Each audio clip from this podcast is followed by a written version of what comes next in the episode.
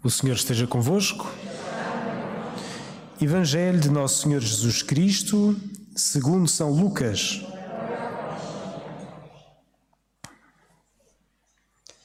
Naquele tempo, Jesus falou aos seus discípulos, dizendo: Digo-vos a vós que me escutais: Amai os vossos inimigos, fazei bem aos que vos odeiam Abençoai o que vos amaldiçoam, orai por aqueles que vos injuriam.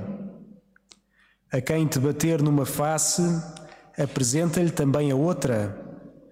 E a quem te levar a capa, deixa-lhe também a túnica.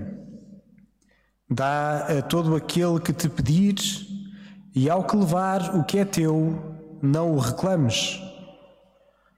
Como quereis que os outros vos façam, fazei-lo vós também. Se amais aqueles que vos amam, que agradecimento mereceis? Também os pecadores amam aqueles que os amam. Se fazeis bem aos que vos fazem bem, que agradecimento mereceis? Também os pecadores fazem o mesmo. E se emprestais àqueles de quem esperais receber, que agradecimento mereceis? Também os pecadores emprestam aos pecadores a fim de receberem outro tanto. Vós, porém, amai os vossos inimigos, fazei o bem e emprestai, sem nada esperar em troca. Então será grande a vossa recompensa e sereis filhos do Altíssimo que é bom até para os ingratos e os maus. Sede misericordiosos, como vosso Pai é misericordioso. Não julgueis e não sereis julgados. Não condeneis e não sereis condenados. Perdoai e sereis perdoados. Dai e dar-se-vos-á. Deitar-vos-ão no regaço uma boa medida, calcada, sacudida, a transbordar. A medida que usardes com os outros, será usada também convosco. Palavra da salvação.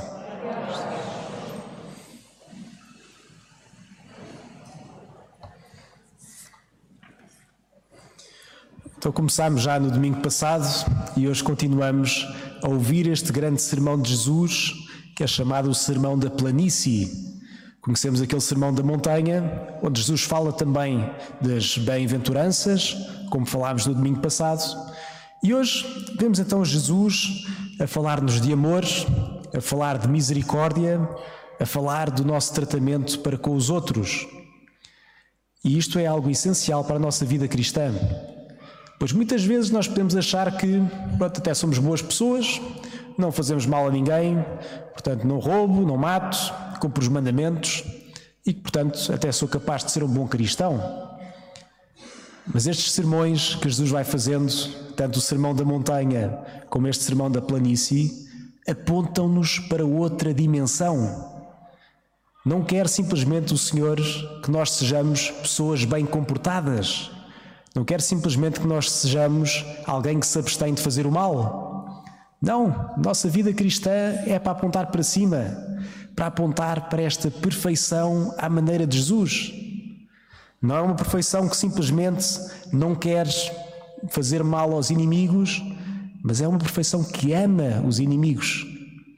Não é uma perfeição que simplesmente não faz mal a ninguém e que está no seu canto, mas é uma perfeição que se arrisca e que, tal como Jesus, entrega-se pelo amor aos outros. Estas são, de facto, aqueles traços que Jesus nos vai falando e que muitas vezes são-nos difíceis de ir formando no nosso coração.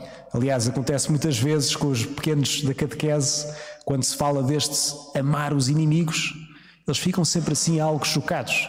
Como assim, amar os inimigos? Parece uma coisa difícil. Então, alguém que me quer mal, eu vou estar a amar essa pessoa? Mas é verdade, de facto, é isso que nos diz o Senhor.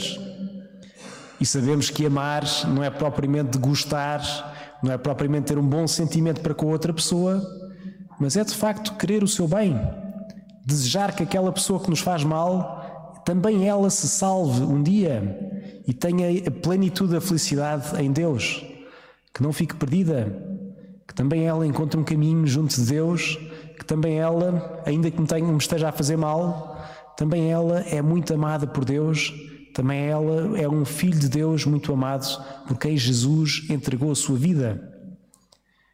Este tipo de critério é que é o critério que Jesus nos propõe. Nós ouvíamos na segunda leitura hoje falar de que, de facto, existe um homem natural que nasceu para este mundo e que segue os critérios naturais da sua vida. Portanto, evita o mal, procura até fazer o bem, procura também fugir à dor. Mas depois há um outro homem que é este homem espiritual, aquele que se deixa levar pelo Espírito Santo e aspira a esta medida alta, a medida da perfeição. Esta é de facto aquela medida que nós somos convidados a meditar, a pensar e entrar também nós mesmos. Quando nos confessamos, muitas vezes nós pensamos apenas nessas coisas exteriores que até para o homem natural seria uma coisa má. Claro que matar é mau e toda a gente sabe que matar é mau. Claro que roubar é mau, claro que mentir é mau, são coisas universais em qualquer cultura e são sempre um mal. Agora, amar os inimigos, desejar bem àqueles que nos odeiam, emprestar, mesmo sabendo que se calhar, olha, vamos perder aquilo que é nosso. Amar de facto quem está ao nosso lado de uma, de uma forma plena, isso é outra medida, é a medida do homem espiritual que Jesus nos convida. A meditarmos nas bem-aventuranças, a meditarmos então neste outro estilo de vida que nós cristãos somos chamados então a viver. É de facto um estilo de vida que só vem porque temos um Pai do céu que é misericordioso. Assim, dos grandes traços que nós temos e que o Papa Francisco tanto nos falou logo no início do seu pontificado, é este traço da misericórdia e que Jesus também nos vem convidando hoje dizendo: Sede misericordiosos, como o Pai é misericordioso. E a primeira leitura de hoje apresenta-nos quase que uma parábola, que não é uma parábola porque é a história então de David e do rei Saul, e que nos mostra como é que é a misericórdia do Pai. Muitas vezes, aquela parábola mais clássica que temos para falar da misericórdia é aquela parábola do filho pródigo, que gasta os bens todos que tem do pai e, passado uns tempos, volta à casa paterna e o pai recebe-o de braços abertos. Mas aqui o Senhor hoje apresenta-nos nesta leitura a história então de eh, Saul e de David. David, que nesta altura não era o rei ainda, quem era o rei era Saul, mas que David havia morto Golias, portanto acabou com a ameaça para o povo, e Saul começa a sentir inveja dele o Saul somos todos nós, que ainda quando Deus nos faz bem, ainda quando Deus fez um benefício grande para nós individualmente e para nós como povo, muitas vezes vemos-lo como um inimigo. Vemos Deus como inimigo quando parece que Ele está a limitar a nossa liberdade, quando parece que Deus está a ser um entrave para a minha felicidade, quando na verdade o que Ele nos quer fazer é bem. Custa-nos às vezes é perceber totalmente mas a parábola dá-nos o rosto do Pai, como é que é o Pai do céu. Pois David, ainda que tenha sido ultrajado, perseguido por Saul, que procurava, porque o procurava de morte para o matar e acabar então com a rivalidade, David, tendo a oportunidade, como o Pai do céu também teria a oportunidade de acabar com as nossas rebeldias, não, simplesmente ama também a Saul, aquele que é o ungido do Senhor, e tendo a oportunidade de o matar, que até seria quase por legítima defesa, não o faz. Dá-lhe uma nova oportunidade. Não afirma a injustiça, portanto, não acaba por confirmar a injustiça que Saul estava-lhe a fazer, continua a denunciá-la como injustiça, mas vai para além disso. Não fica por aquele critério de olho por olho, dente por dente, mas vai mais além, vai mais além do que isso facto, assim é Deus Pai.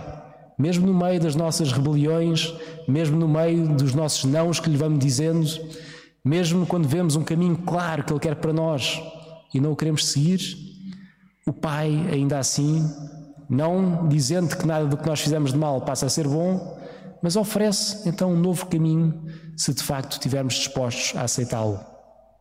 Sabemos que Saul aqui depois acabou por se reconciliar temporariamente, a história não acaba aqui, mas assim é o pai à maneira de David. Aliás, David é que é a maneira do pai, mostra-nos um traço de como é que é o pai do céu. Misericordioso, portanto, acolhendo aquilo que vem e elevando então a um outro nível, não deixando as coisas ficarem como eram. Este domingo vamos pedir então ao Senhor que nos ajude a formar o nosso coração cada vez mais de acordo com aquilo que é a vontade do Pai. Um coração que vamos desvendando aquele rosto do próprio Jesus, em que vamos formando-nos cada vez mais à imagem daquele que veio, que entregou a vida, que amou verdadeiramente o outro, amou verdadeiramente o inimigo e quer que nós todos também sejamos salvos como Ele nos, nos salvou, entregando a sua vida por nós. Seja louvado nosso Senhor Jesus Cristo.